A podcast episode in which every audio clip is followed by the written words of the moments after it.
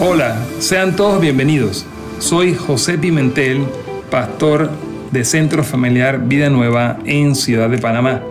Te damos la bienvenida a nuestro podcast y espero que sea de bendición para tu vida. Disfrútalo. Bienvenidos a todos nuevamente. ¿Cuántos están contentos de estar aquí también? Estamos contentos, ¿verdad? Hoy es una mañana poderosa donde creo que ya Dios a mí me habló. Estamos viviendo tantas cosas tremendas, pero wow, siento decirte que lo mejor está por venir. Y aunque suena una frase bastante trillada, y como que medio ah, motivacional, realmente en Cristo siempre lo mejor está por venir porque es la manifestación de su luz, de entenderle más y cuando usted va entendiendo más, siempre va a ser mejor la cosa. Así que sin pena y sin, y sin, y sin una frase trillada, dígalo conmigo, lo mejor está por venir. Wow. Estamos contentos familia de estar aquí y el título de esta palabra, voy a comenzar una nueva serie y el título dice que todo lo imposible fue posible en Cristo. Yo quiero invitarte a que tú lo declares conmigo en esta hora. Diga conmigo todo lo que todo lo imposible fue posible. ¿Ah? Hay cantidad de cosas que, que vamos a aprender en esta nueva serie. Todo lo imposible ya fue posible. Una de las primeras cosas que podemos hablar es que Cristo rompió el poder del pecado. Y una de las cosas tremendas que nos dice la palabra es que el día que Cristo muere en la cruz, ¿qué pasa? Usted se acuerda que hubo terremotos, se levantaron abuelitas y tías y, tíos y, y padres de gente y se levantó gente. El día, el momento que el Señor estaba ahí en la cruz. Pero una de las cosas más poderosas que, hizo el Señor fue que de arriba hacia abajo, el Padre dijo, ya esto no se necesita más, y, agarró el gran velo, ¿se acuerda del velo que estaba en el templo? Y hizo así, ¡ra! ¿Y qué sucedió ahí? El velo del templo se partió. Cristo, Dios lo partió en dos, el Padre lo partió en dos, de arriba abajo. Y en ese momento el Señor dice, ya no se necesita más, porque ahora mi presencia está accesible. Y por eso nos dice el libro de Hebreos que podemos acercarnos confiadamente al trono de la gracia. Así que diga de nuevo conmigo, haga esa expresión y diga, todo lo imposible fue posible en Cristo. Primera de Juan, vamos a leer algunos versículos que vimos esta semana en Casa de Luz, dos versículos que vimos en Casa de Luz. Primera de Juan, capítulo 1, versículo 1 y 5. Dice lo, siguiente, y esa negrita y esa subrayado eh, han sido puestas por mí. Dice lo siguiente, les anunciamos. Les anunciamos al que existe desde el principio, a quien hemos visto y oído. Lo vimos con nuestros propios ojos y lo tocamos con nuestras propias manos. Dice luego el versículo 5, Él es la palabra de vida. Este es el mensaje, dice el versículo 5, que oímos de Jesús y que ahora les declaramos a ustedes. ¿Cuál es el mensaje? Dios es luz y en Él no hay nada de oscuridad. Vamos a ir rapidito porque esta es apenas mi introducción. ¿Cuántos disfrutaron esta semana Casa de Luz? ¿Cuántos aprendieron algo? ¿Mm? ¿Cuántos eh, disfrutaron un nuevo libro, Primera de Juan? ¿Ah? ¿Cuántos pensaban y se sorprendieron? Diez versiculitos ahí, diez versículos en Casa de Luz. ¿Y cuánto tiempo nos tomó? Bueno, yo no sé en algunas casas de luz, pero en algunas casas de luz donde yo estuve fueron casi hora y media o ¿Cuánto tiempo tenés? Dos horas casi. Casi dos horas. Bueno, usted perdone a los, a los profesores de Casa de Luz, a los líderes de Casa de Luz que, son, que somos cancha larga. Pero creemos que realmente fue un tiempo de mucha eh, eh, luz. Casa de luz. Era un chiste. Tú lo agarraste. Era un tiempo de mucha luz. Primera de Juan. Ahora, siga un momento esto. ¿Por qué dice, voy a resaltar un par de palabras que tengo ahí en negrito, dice, les anunciamos. Diga conmigo, hay un anuncio. Primera de, de Juan comienza con, les anunciamos. Note esto. ¿Cuál es el anuncio? Y empieza el apóstol, empieza el escritor de Primera Juan y dice, les anunciamos al que existe desde el principio. Y está hablando de la deidad de Cristo. No voy a, a decirte todo lo que vimos la semana pasada en Casa de Luz. Pero quiero hacer un énfasis en lo siguiente. Diga conmigo de nuevo, por favor, ayúdenme a predicar esta parte, a romper este hielo. Diga conmigo, hay un anuncio. Siempre hay algo que se va a estar anunciando. Hello. Él está anunciando, dice que al que existe desde el principio, y lo siguiente dice, a quien hemos visto y oído. Usted siempre va a estar anunciando, usted siempre va a estar hablando dos cosas, lo que usted vio y lo que usted escuchó. En otras palabras, usted siempre va a estar hablando, usted va a estar repitiendo, usted va a estar comunicando. Dios te hizo, Dios me hizo comunicadores. Dios hizo al ser humano que sea una persona que se exprese, que se comunique, que hable y que escuche. Y usted siempre está comunicando algo. ¿Cuántos me entienden? ¿Alguien tiene un comunicador en su casa? Hay siempre uno que habla más que el otro, pero al final todos hablan. Si usted tiene al que habla más, dígale, bueno, todos somos comunicadores, no solamente tú. Usted sabe, ¿no? Ahora, mire, mire lo que estamos viendo aquí, porque quiero ir construyendo esta palabra. Dice, les anunciamos al que existe y habla de Cristo. Dice, a quien hemos visto y oído y lo vimos con nuestros propios ojos y lo tocamos con nuestras propias manos y Él es la palabra de vida. Y luego en el versículo 5 dice, este es el mensaje que oímos. Usted siempre va a estar anunciando algo, usted siempre va a estar comunicando un mensaje. Y dice el versículo 5, y, y lo que oímos de Jesús y que ahora le declaramos a ustedes, y dice, Dios es, diga conmigo fuerte esa frase, Dios es, Dios es y en Él no hay nada de oscuridad. Yo te hago una pregunta familia. Y antes de hacerte la pregunta, repitiendo el concepto, si tú estás diseñado para siempre estar comunicando, ¿qué estás comunicando? Tú comunicas lo que ves y lo que oyes. Entonces, ¿qué es lo que ves? ¿Qué es lo que estás viendo? Esta hora dominical es una, dos horas, una hora de alabanza, más o menos una hora de, predicación y estar expuesto a la palabra. Casa de luz, ¿cuánto tiempo te tomas a la semana? Una hora y media o dos horas de casa de luz. Y el resto del tiempo, ¿qué? ¿Qué estás viendo? ¿Qué estás escuchando? Ayúdame a predicar en esta hora y dígale a la persona al lado suyo, ¿qué es lo que ves? ¿Qué es lo que escuchas? Dígale ahora esta otra frase, ¿de qué te estás llenando? Usted tiene 24 horas al día y tiene 7 días en la semana. Usted tiene, si acaso, dos horas o tres horas, vamos a ponerle todavía, vamos a poner y a ser extremistas, que usted dedicara un día a estar viendo y escuchando a Jesús. El resto de los seis días, ¿qué estás haciendo? ¿De qué te estás llenando? Juan estaba tan lleno. Juan estaba viendo tanto, había visto tanto. Una de las cosas que escribe el Evangelio de Juan es que él dice, mira, no se escribió todo lo que Jesús hizo. Algunos dirán, bueno, eso fue una hipérbole, una exageración. Pero Pablo estaba, eh, Juan, perdón, estaba tan lleno, estaba tan impactado con ver a Jesús, con escuchar a Jesús, con vivir, diga conmigo, vivir la experiencia. Porque hablar de Cristo es hablar de vivir la experiencia de Cristo. No se trata de venir aquí o a casa de luz a saber de Cristo, sino que hay que experimentar a Cristo. Vamos, dígale al que está al lado suyo eso. Dígale que no, no basta.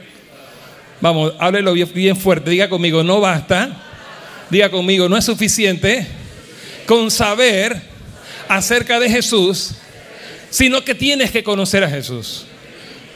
Dígale la experiencia de Jesús. Tienes que ver. Tienes que ver y tienes que oír. Somos seres comunicadores y también somos seres sensoriales. Hello. Somebody there? ¿Aló? ¿Hay alguien aquí? Mira lo que declara este hombre aquí. Este es el mensaje que oímos de Jesús. Lo que oímos de Jesús, ahora declaramos. Señores, somos comunicadores, somos seres sensoriales, otra figura, somos vasijas. Hace unos meses prediqué una serie que se llamaba que cuando el barro tocó la gracia. Somos vasijas. Dios te hizo y me hizo a mí contenedores, vasijas. Y como vasija, si usted deja una vasija afuera, si usted tiene un patio en la casa, usted ha visto por ahí una vasija, ¿qué pasa con una vasija que está ahí a la intemperie y, empieza la lluvia? Ah, y en la época lluviosa vienen por ahí y pasa la gente del Ministerio de Salud a verificar las vasijitas. ¿Por qué?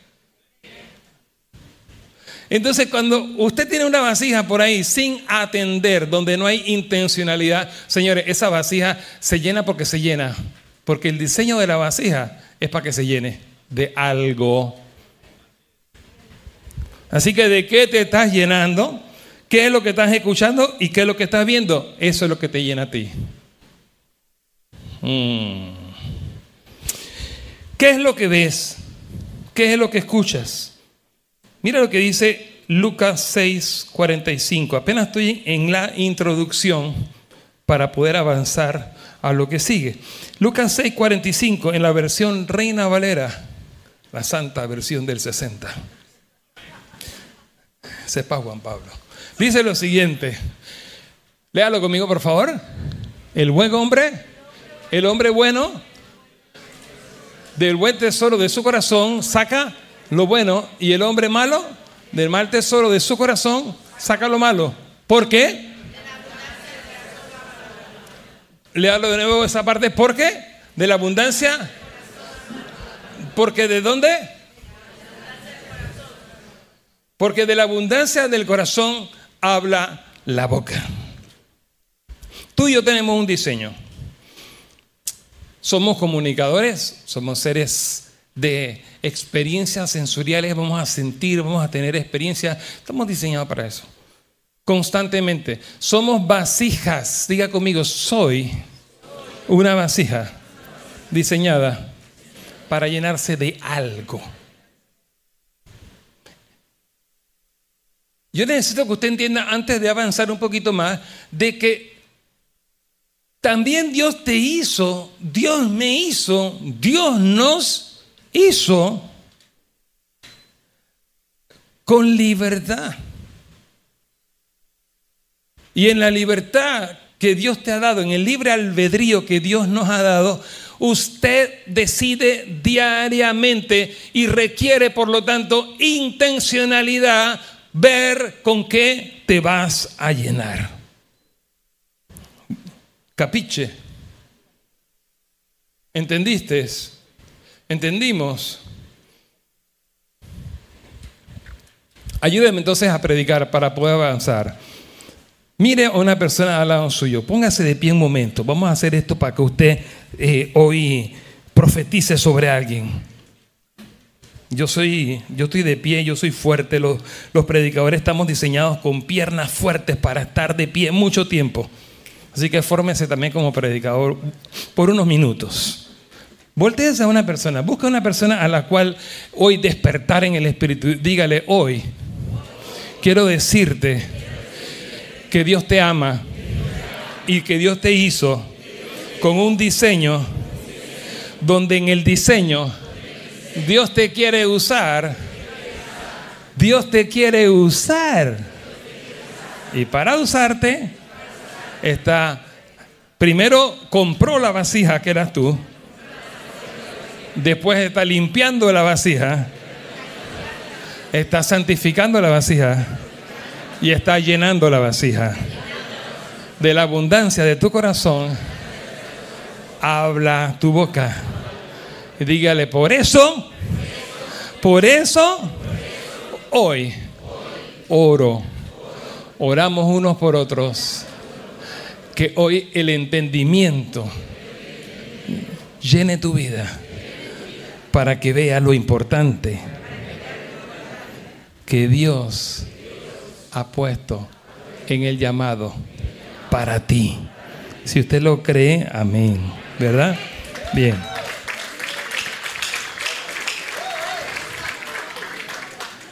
Mire lo que dice esta palabra de la abundancia.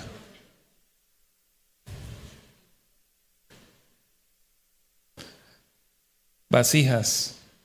Voy a llamarles a los hijos vasijas. Voy a llamarles vasijas. Ustedes son vasijas llenas de algo. Están siendo llenadas. Voy a leer un poco más para predicar luego. Vamos a Primera de Pedro, capítulo 1. Voy a, tal vez a, si me alcanza el tiempo, quiero que leamos algunos versículos. Ojalá que nos alcance un poco el tiempo aquí. No sé si nos va a alcanzar realmente. Y si no, lo dejamos para otra eh, parte B. Pedro nos dice lo siguiente, primera de Pedro 1, la versión NTV dice, yo, Pedro, apóstol de Jesucristo, escribo esta carta a los elegidos por Dios que viven como extranjeros en las provincias de Ponto, Galicia, Capadocia, Asia y Bitinia. Todo esto es el actual Turquía. Algunas personas que están yendo a un viaje, vamos a ver esas ciudades eh, este año en, octubre. Dice lo siguiente, versículo 2, Dios Padre los conocía y los eligió desde hace mucho tiempo y su espíritu los ha hecho santos. ¿Quién los ha hecho santos? ¿Qué significa santo?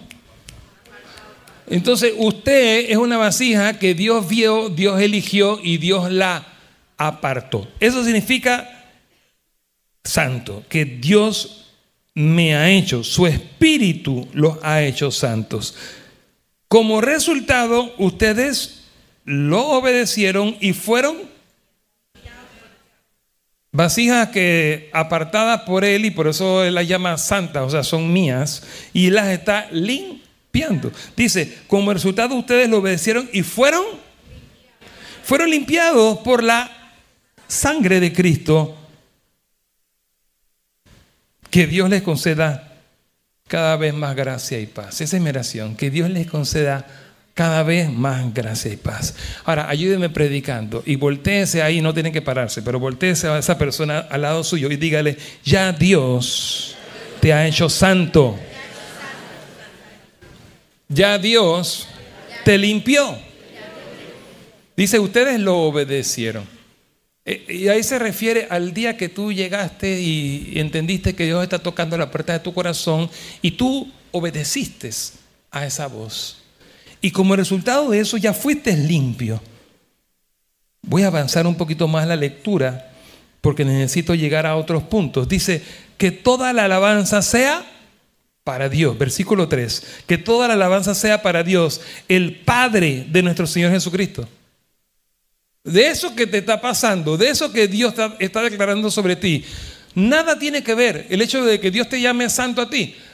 Nada tiene que ver en tu propia justicia, de que tú eres bueno por ti mismo. Por eso dice el versículo 3, que toda la alabanza sea para Dios, el Padre de nuestro Señor Jesucristo. Porque es por su gran misericordia que hemos... Mm. Va a ponerme para acá para decir, todos ven mejor. Es por su gran misericordia que hemos nacido de nuevo. En Efesios capítulo 2, versículo 8 y 9 nos dice que, pero porque por gracia soy salvo. Esto no es de vosotros. Y es por medio de la fe, pero usted no tiene nada que ver aquí. Y aquí te lo enfatiza y te lo dice de otra manera. Es por Él, por su gran misericordia que hemos nacido de nuevo. Porque Dios levantó a Jesucristo de los muertos. Y ahora vivimos con gran expectación. ¿Cuántos alaban la gracia de Dios? Que fue por Él, fue por Cristo. Usted no tuvo nada que ver aquí. No, pero es que yo no puedo recibir, aceptar eso de que Dios me diga santo. Eso no es más para algunos elegidos allá. Pastor José, tú y un para ahí que son santos. Si usted supiera que también soy humano. Y si usted supiera que Dios también te llama santo a ti, porque no tiene nada que ver ni contigo ni conmigo, tiene que ver por su gran misericordia. Tiene que ver por lo que tú creíste. Y por eso dice, y me encanta que dice al final del versículo 3, ahora vivimos con gran expectación. Diga, diga fuerte eso, gran expectación. Wow, gran expectación de qué? Dios te escogió, eras una vasija que estaba afuera del redil, una oveja. Eras una vasija que estaba por allá abandonado, en el muladar. El Señor fue al cerro Patacón. Algo así. Y agarró el par de vasijas y vio esta que se llamaba José Pimentel. Dice, ah, esa vasija me sirve. Porque ella me está buscando, porque al final todo tiene también que ver con tu respuesta, tiene que ver con tu deseo de buscarlo a Él. Y entonces como, como yo quería, y como eso también tal vez te pasó a ti, llegó a ser Patagón y dice, ay, mira, ve, esta me sirve. Y entonces voy a lavarla, chaca, chaca, chaca. Jabón de lavador es la sangre de Cristo. Agarró, chaca, chaca, chaca. Ay, esto con cepillo duro. Diga conmigo, procesos. Y de repente agarró y esa vasija, dice, ahora está limpia. Porque la lavé con la sangre de Cristo.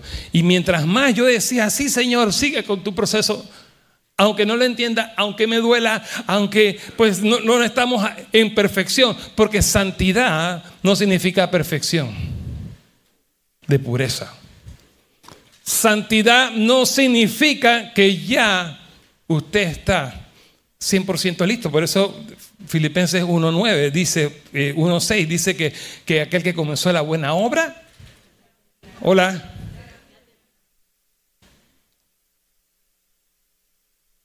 Por eso es que dice, mira, todo esto es lo que yo he hecho y es por el gran amor, por la gran misericordia, es por su gracia. Y por eso dice el versículo 3, ahora vivimos con gran expectación. Ahora, gran expectación de qué? Dios quiere que tú entiendas lo que Él ha hecho en ti, entiendas de dónde te sacó, entiendas que fuiste una vasija que estaba allá en Cerro Patacón, en un muladar, pero que Él por su gracia, Él la agarró y te llamó y ahora dice santo. Ya no estás en Cerro Patacón. Ahora Él te dice santo. Porque muchas veces los cristianos nos quedamos sintiéndonos que, estamos en Cerro Patacón. Tus pensamientos, tu alma te traiciona. Entonces tú dices, yo soy yo, la verdad que yo cada vez siento que Dios es tan bueno, pero todavía me siento allá. ¿Cuántos han tenido esa sensación? Bueno, ame al que está al lado suyo y dígale, ya no estamos en Cerro Patacón. Ahora estamos en la presencia santa de Dios. Ya no estamos en un muladar, ya no somos de ahí, ya esa no es nuestra naturaleza. Ya Dios me llama apartado para Él, santo. Una vasija que Él quiere usar. Por eso es importante que usted entienda esto. Usted va a estar siendo llenado de lo que usted entiende que es su identidad. Si usted se siente cochino, usted va a estar pues, llenándose de cochinadas porque usted siente que usted todavía está en su naturaleza. Dios quiere llenarte y llenarte y llenarte más de Él. Ya tienes el acceso, ya estás allí, ya no estás en Cerro Patacón, en Muladares. Ya estás en su presencia. Mire lo que dice. Por eso usted debe tener una gran expectación, una gran expectativa. Mm, yo, mira, yo quería leer eso más rápido, pero eh, el Señor no me deja. Ore por una persona al lado suyo y dígale, Señor, haz que crezca nuestra expectativa. Que crezca en mi expectativa, que yo pueda esperar todavía, Señor, más. Hay más No se quede en la punta del iceberg. Dios llegó, le salvó. Bueno, apague y vámonos. Nos morimos y nos vamos para el cielo. Familia, hay más. Dios quiere usarte. Mira, versículo 4 dice, la expectativa de la que habla, dice, y tenemos una gran herencia. Y tenemos una herencia que no tiene precio. Una herencia que está reservada en el cielo para ustedes. ¿Cómo es esa herencia? Pura y sin mancha. ¿Qué más? que no puede cambiar ni deteriorarse. ¿Cuántos quieren ese tipo de herencia? Todo lo de este mundo es material, es perecedero, eh, se puede robar, se puede dañar, eh, se puede desaparecer, se puede disipar en un momento. Pero la herencia que tenemos en Cristo tiene unas condiciones, unas cualidades puras, sin mancha, que no puede cambiar ni deteriorarse. Dios quiere que crezca tu expectativa de lo que ya tú tienes en Cristo, de quién tú eres en Cristo. Versículo 5, ¿cuántos dicen amén a eso? Versículo 5 dice, por la fe que tienen, léalo conmigo, Dios los protege con su poder hasta que reciban esta salvación, la cual está lista para ser revelada en el día final a fin de que todos la vean. Es que qué, poderoso este versículo, tampoco tengo mucho tiempo para explicarlo, pero es tremendo porque ya somos, tengo una identidad en Cristo, ya Él me sacó de ese muladar, ahora soy de Él, ya no tienes por qué pensar ni sentirte donde estabas antes, esa expectativa de la herencia tiene que crecer en ti. Y nuevamente por la fe, por la fe que tienen, dice Dios te protege con su poder hasta que recibas esta salvación. Qué poderoso eso. Versículo 6, voy a avanzar un poquito. Así que alégrense de verdad. Les espera una alegría inmensa, aunque tienen que soportar muchas pruebas por un tiempo breve. Comienza con que tienes que alegrarte y termina con que tienes que soportar muchas pruebas por un tiempo breve. El que está esperando una gran herencia un puede ser un juicio de sucesión, el que está esperando algo algo grande, algo bueno, tiene expectativas y tiene alegría, ¿sí o no? Porque usted sabe que sabe que sabe que eso viene. Por lo tanto, que su expectativa crezca y que su alegría crezca familia. Porque el que, el que dejó una promesa, dejó luego un testamento y ya él murió para que el testamento se haga efectivo para ti. Entonces hay una, hay una herencia que usted y yo tenemos. Por lo tanto, que su alegría sea de verdad. Alégrese de verdad aunque hayan pruebas. Versículo 7 nos dice el propósito de las pruebas. Estas pruebas demostrarán que su fe es auténtica. Esta estas pruebas demostrarán que su fe es auténtica y está siendo probada de la misma manera que el fuego prueba y purifica el oro. Aunque la fe de ustedes es mucho más preciosa que el mismo oro, entonces su fe, al permanecer firme en tantas pruebas, les traerá alabanza, mucha alabanza, gloria, y honra en el día que Jesucristo sea revelado en todo el mundo. Entonces, levante su mano conmigo y haga una declaración. Diga conmigo, Dios me llamó, Dios me apartó, ya no estoy más en el muladar, ahora soy parte de su pueblo. Así que no importa cómo me sienta, diga, yo soy lo que soy en Cristo y es por fe. Y declare conmigo, aunque hayan pruebas. Diga, gracias por las pruebas. Porque las pruebas prueban mi fe. Mi prueba, prueba mi fe. Versículo 8 dice, ustedes aman a Jesucristo a pesar de que nunca lo han visto. Lo está diciendo Pedro, uno que vio, pero dice, ustedes aman a Jesucristo aunque no lo han visto. Y hay mayor galardón en creer en el, en el que no hemos visto que aún ellos, que fueron los doce. Porque usted dirá, bueno, qué fácil era para ellos, pero el Señor dice, qué glorioso que tú estás creyendo sin ver, porque ahí hay fe. Y aquí dice, ustedes aman a Jesucristo sin haberlo visto, aunque ahora no lo ven, confían en Él y se gozan con una alegría gloriosa e indescriptible. La recompensa por confiar en Él será la salvación para vuestras almas. Hay recompensa.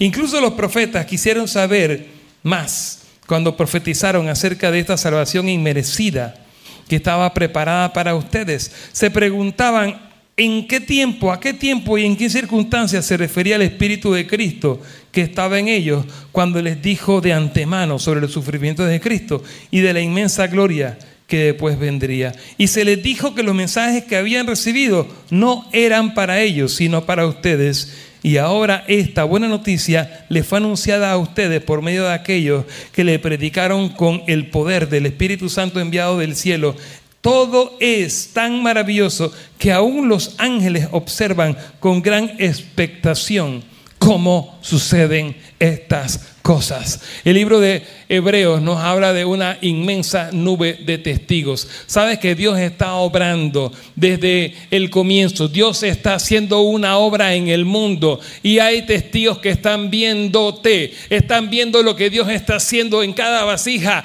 que Él ha tomado porque por la fe estaban creyendo, buscando y dijeron, mira, yo no sé, pero yo estoy creyendo, yo estoy buscando y, vi que es en Cristo. Por lo tanto, si Él está dispuesto a tomar y Dios dijo, sí, estoy dispuesto a tomarte, no importa lo, lo, lejos o lo cochino que tú creías que estabas o que era tu pecado, porque a mí no me importa eso, porque la sangre mía va, va a ser más poderosa para romper cualquier tipo de pecado. Y hay una cantidad de testigos que están viendo los ángeles, Dios mismo, y Él está esperando simplemente que alguien le crea.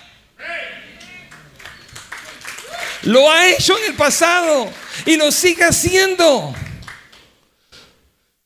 Cada vasija que Dios usa, la usa porque le creyó y se está llenando diariamente. Este es un asunto que implica, como ya dije, intencionalidad. Es personal. Yo no puedo llenar, llenarme por ti, ni tú puedes llenarte por mí. Yo puedo decirte dónde está la fuente, pero tú tienes que abrir la boca y llenarte. Uf, toca al que está al lado suyo dile, eso es contigo. Hay una palabra aquí, familia, y es expectación. Hay una cantidad de testigos que están viéndote. ¿Sabes que los ángeles están al servicio nuestro? Dios está contigo. Y Dios está contigo también cuando pecamos. Dios está contigo y conmigo cuando nos estamos llenando de otra cosa que no sea de Él.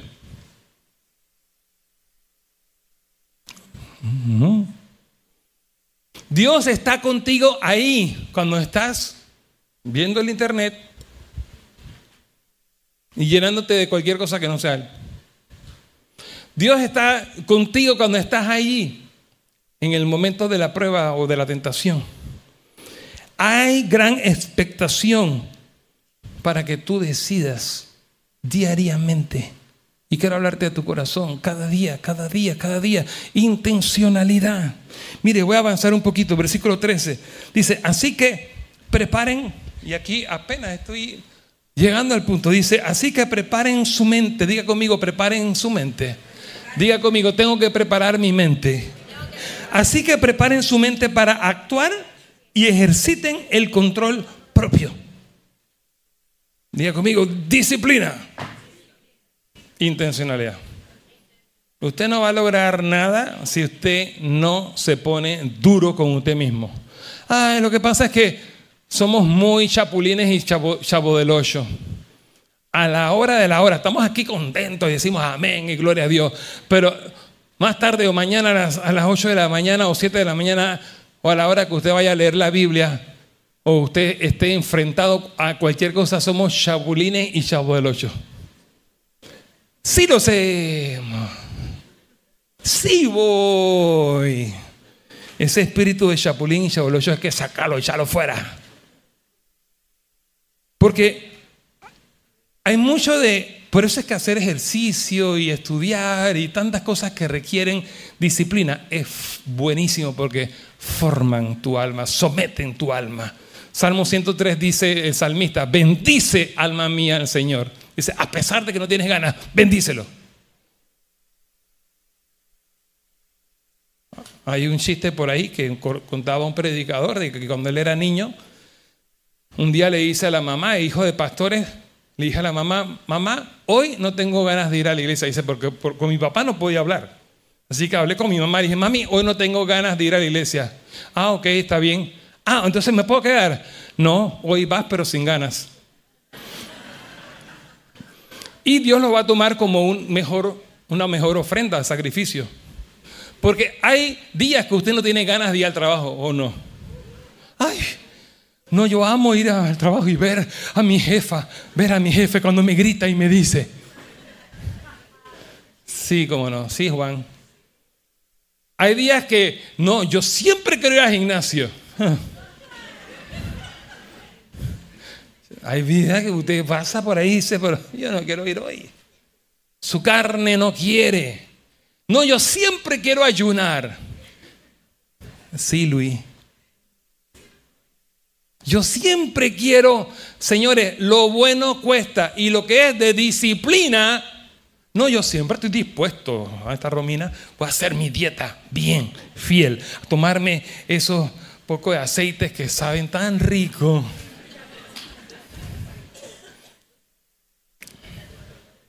Hola. La disciplina requiere, miren, ejerciten el control propio, no es hacer lo que te da la gana. Preparen su mente para actuar. Señores, tiene que hablarle fuerte a su alma cada día y decirle, como dice el Salmo 103, haga un estudio del Salmo 103. Bendice alma mía al Señor y no olvides ninguno de sus beneficios. Bendice alma mía a, Jehová. Él es quien perdona tus pecados. Él es el que sacia de bien tu boca. Él es el, espíritu del, del salmista. Está hablándole a su alma. Sométete. Así que alguien ayúdeme y predíquese a sí mismo y dígale, Señor, ayúdame a someter mi alma. Háblele a su alma en este momento y dígale, bendice al Señor. Alguien que diga conmigo, disciplina. Control propio, ejercitar el cuerpo, ejercitar el control propio, espíritu, alma y cuerpo. Dice, pongan toda su esperanza en la salvación inmerecida que, que recibirán cuando Jesucristo sea revelado al mundo. Por lo tanto, voy a avanzar un poquito más. Por lo tanto, vivan como hijos obedientes. Lea conmigo, por favor. declare con su boca. Hable, hable conmigo. Diga, diga conmigo. Por lo tanto,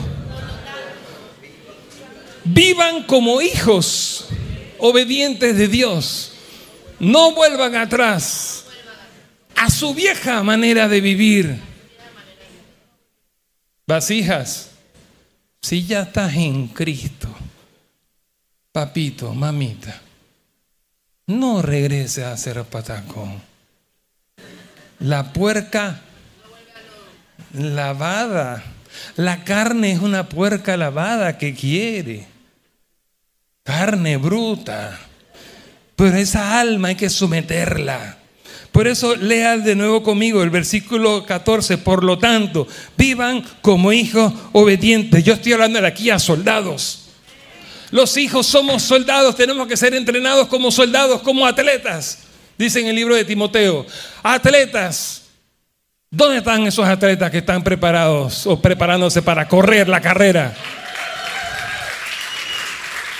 Usted es un atleta, los hijos de Dios son atletas, pero también son soldados. Es comparado con figuras de disciplina muy fuerte. Versículo 14, no acabo de leerlo, por favor ayúdeme. Por lo tanto, vivan como hijos obedientes de Dios. Diga al que está al lado suyo, no vuelvan atrás.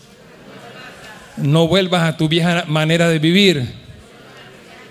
Con el fin de satisfacer sus propios deseos. Antes lo hacían por ignorancia. Mira lo que dice. Cuando éramos vasija en, en el Muladar, allá en Lodebar, allá en Cerro Patacón, allá en la porquería. ¿Cuántos recuerdan cuando estaban allá?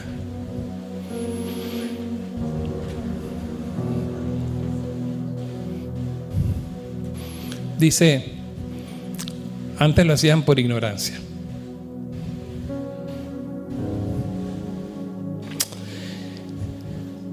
Pero ahora, versículo 15, por favor, léalo conmigo. Pero ahora sean santos en todo lo que hagan, tal como Dios, quien los eligió, es santo. Familia, tienes una naturaleza. Y por eso Él te llama santo. Y aunque en un momento tú caigas y resbales, esa no es tu naturaleza ya. Vasijas ya son santas. Si estás en Cristo, ya eres una vasija santa. Y aunque te ensucies por momento, ya le perteneces a Él. Así que ya eres santo. Ya eres una vasija santa. Por eso dice, versículo 16, pues las escrituras dicen, sean santos porque yo soy santo. Recuerden que el Padre Celestial a quienes ustedes oran no tiene favoritos. En el, sentido, aquí dice que no tiene favoritos en el sentido de que, de que Él no prefiere a nadie. Porque Él tiene favoritos de los que más ama, los discípulos amados. Pero eh, eso no es para esta enseñanza. Pero en el sentido de que, de que cualquiera lo puede lograr. ¿Usted entiende eso? Él no tiene exclusividad. O sea que este llamado está desde el primero aquí hasta el último allá aunque usted esté de último allá, acuérdese que David lo llamó de allá atrás. Él no tiene favoritos. ¿Cuánto le, le alegra eso? ¿Ah? No es porque el pastor o, porque allá el, el, protocolo que está por allá lejos limpiando el baño o la maestra de los niños que no se dieron ni cuenta de lo que pasó aquí. El Espíritu Santo está moviéndose y está queriendo llamar a cada vasija, no importa. No importa si tienes un día en Cristo. Diga conmigo, sos fuerte, Él no tiene favoritos. Él me ama igual. Dice, Él los juzgará o los recompensará según lo que hagan. Así que tienen que vivir con un reverente temor de Él durante su estadía aquí como, ¿cómo dice? Uh, residentes temporales. Eso es tema de otra conversa pero somos peregrinos y extranjeros, somos residentes temporales. Pues ustedes saben que Dios pagó un rescate para salvarlos de la vida vacía que heredaron de sus antepasados. No fue pagado con oro ni plata, los cuales pierden su valor, sino que fue con su preciosa sangre. Versículo 19. Léalo conmigo también fuerte, sino que fue con su preciosa sangre la preciosa sangre de Cristo, el Cordero de Dios. No tiene pecado ni mancha. Dios los eligió como el rescate por muchos. Dios eligió a Cristo como el rescate por muchos, por ustedes, mucho antes de que comenzara el mundo. Pero ahora, en los últimos días, Él ha sido revelado por el bien de ustedes.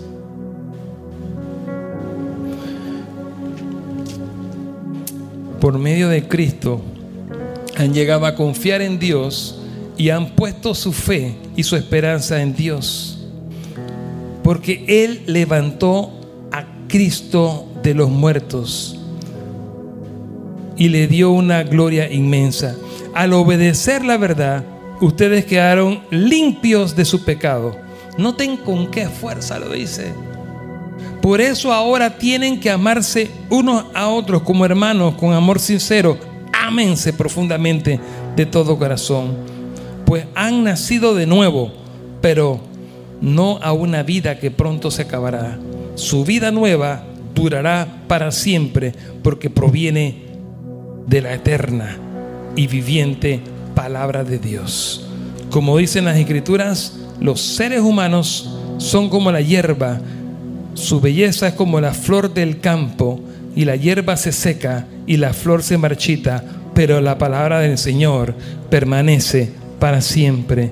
Y esta es el mensaje de la buena noticia que se les ha predicado.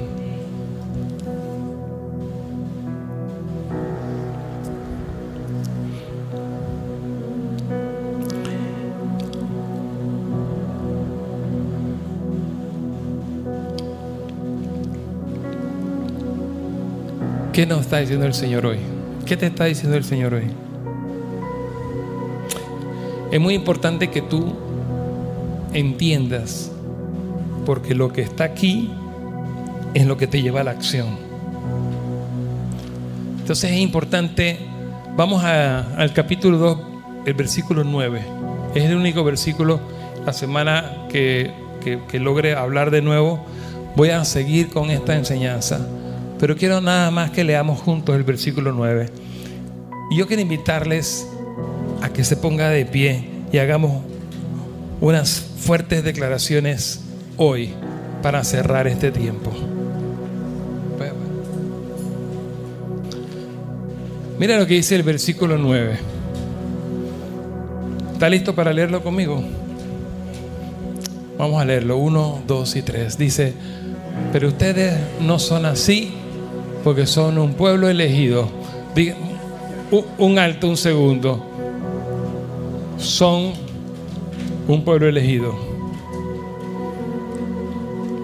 La idea es que Él vio las vasijas y Él te eligió a ti. No fue algo random. El Señor te vio y te eligió.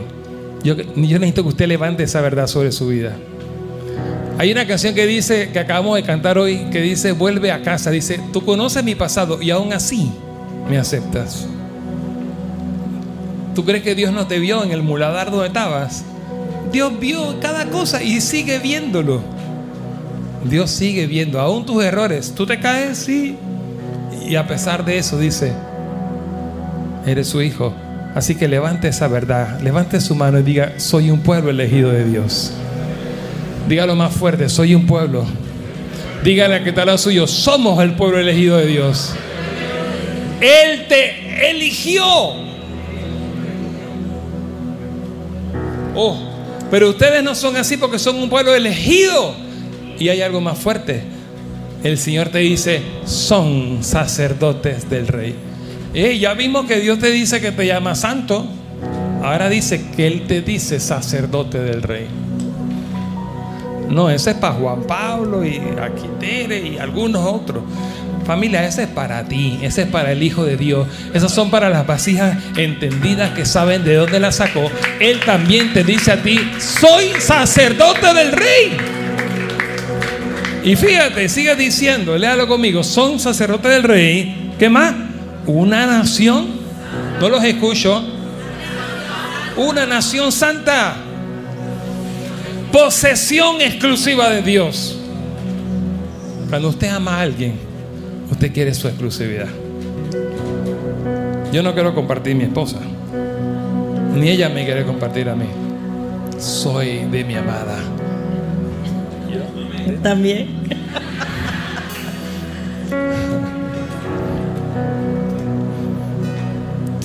Wow. Eres ayúdeme a predicar esto y dígale a alguien al lado suyo, póngale una mano a alguien y dígale, eres propiedad exclusiva de Dios. Satanás ya no tiene poder sobre ti. Vamos, alguien que lo crea, el pecado ya no tiene poder sobre ti. Dígale a esa persona, eres propiedad exclusiva de Dios.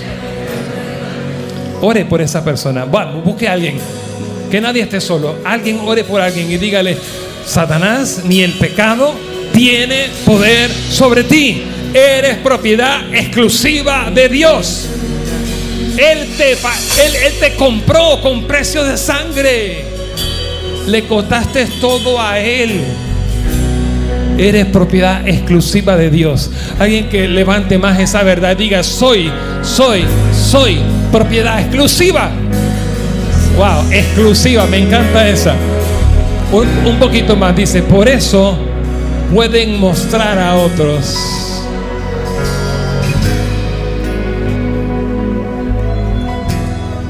Repita esto conmigo. Repita esto conmigo. Como soy propiedad exclusiva de Dios. No lo escucho. Uno, dígalo más fuerte. Como somos propiedad exclusiva de Dios.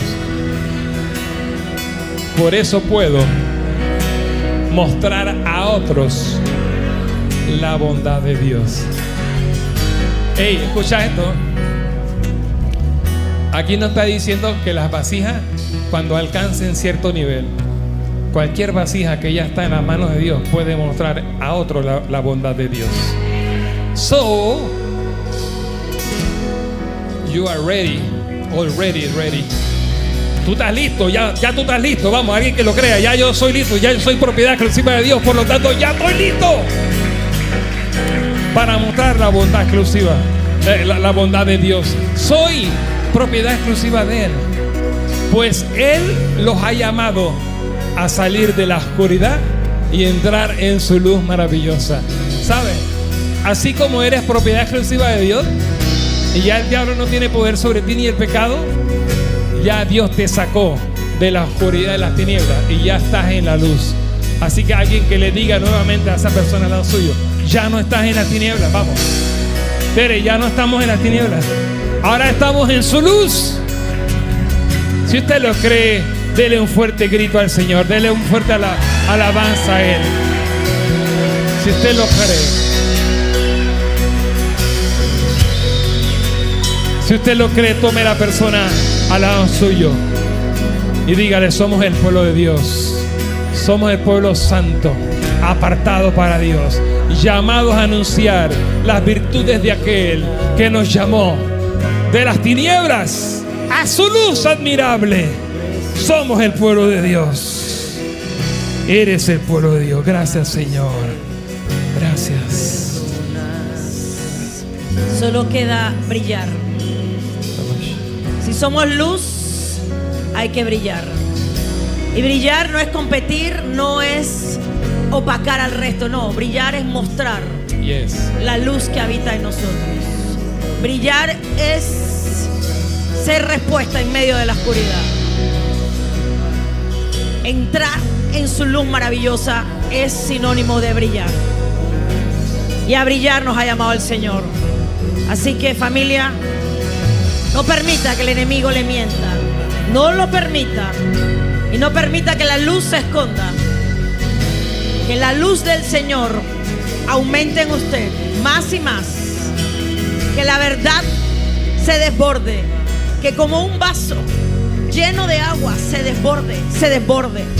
Tú no tienes que hacer nada, yo no tengo que hacer nada. Lo único que tengo que hacer es permanecer en Él. Y Él hará todo en mí. Tu trabajo y mi trabajo es no despegarnos nunca. No despegarnos nunca de Él. Y si nos despegamos, primera de Juan, ahí mismo capítulo 1 dice, y si, y si, y si, y si pecamos, abogado tenemos para con el Padre en Cristo Jesús. Cada vez que pecas, arrepiéntete, deja que Él gobierne, deja que Él gobierne y que la luz se vea. Tú y yo somos portadores de luz, hemos sido enviados a que se vea Cristo en nosotros. La gente no quiere ver a Tere, la gente no quiere ver a José, la gente no te quiere ver a ti, la gente necesita ver a Cristo. Necesita verlo a Él. Donde yo me veo, Él es opacado. Y la intención no es esa. La intención es que Él brille, que Él se vea a través de ti. Esa vasija limpiada que somos tú y yo es única y exclusivamente para que Él se vea. Él pagó el precio, Él lo merece. Él es el que tiene soluciones y respuestas. Tú y yo no tenemos ni una respuesta. Lo único que somos somos vasijas vasijas. Padre, gracias. Sí. Gracias por salvarnos y por escogernos y por usarnos. Bendito sea tu nombre. Gracias. Bendito sea tu nombre. Gracias. Levante sus manos y levante la mano de alguien y ore por unos segundos por alguien. Dígale, Señor, llénale. Señor, llénanos. Señor, llena las vasijas. Cada vasija. Regrésanos, Señor, al entendimiento de lo que soy en ti. La identidad, identidad, que crezca esa luz, que crezca esa luz, que crezca esa luz. Más, Señor, más. Llénale, tócale. En esta hora se rompen las cadenas, las mentiras del enemigo. El poder de la mentira se quebranta, el poder del engañador se quebranta sobre ti. Eres libre, te recuerdo que eres nación santa, eres propiedad exclusiva de Él, llamado a ser lleno para anunciar la bondad de Dios. Gracias Señor, gracias Señor, gracias Señor. Llena, llena, llena.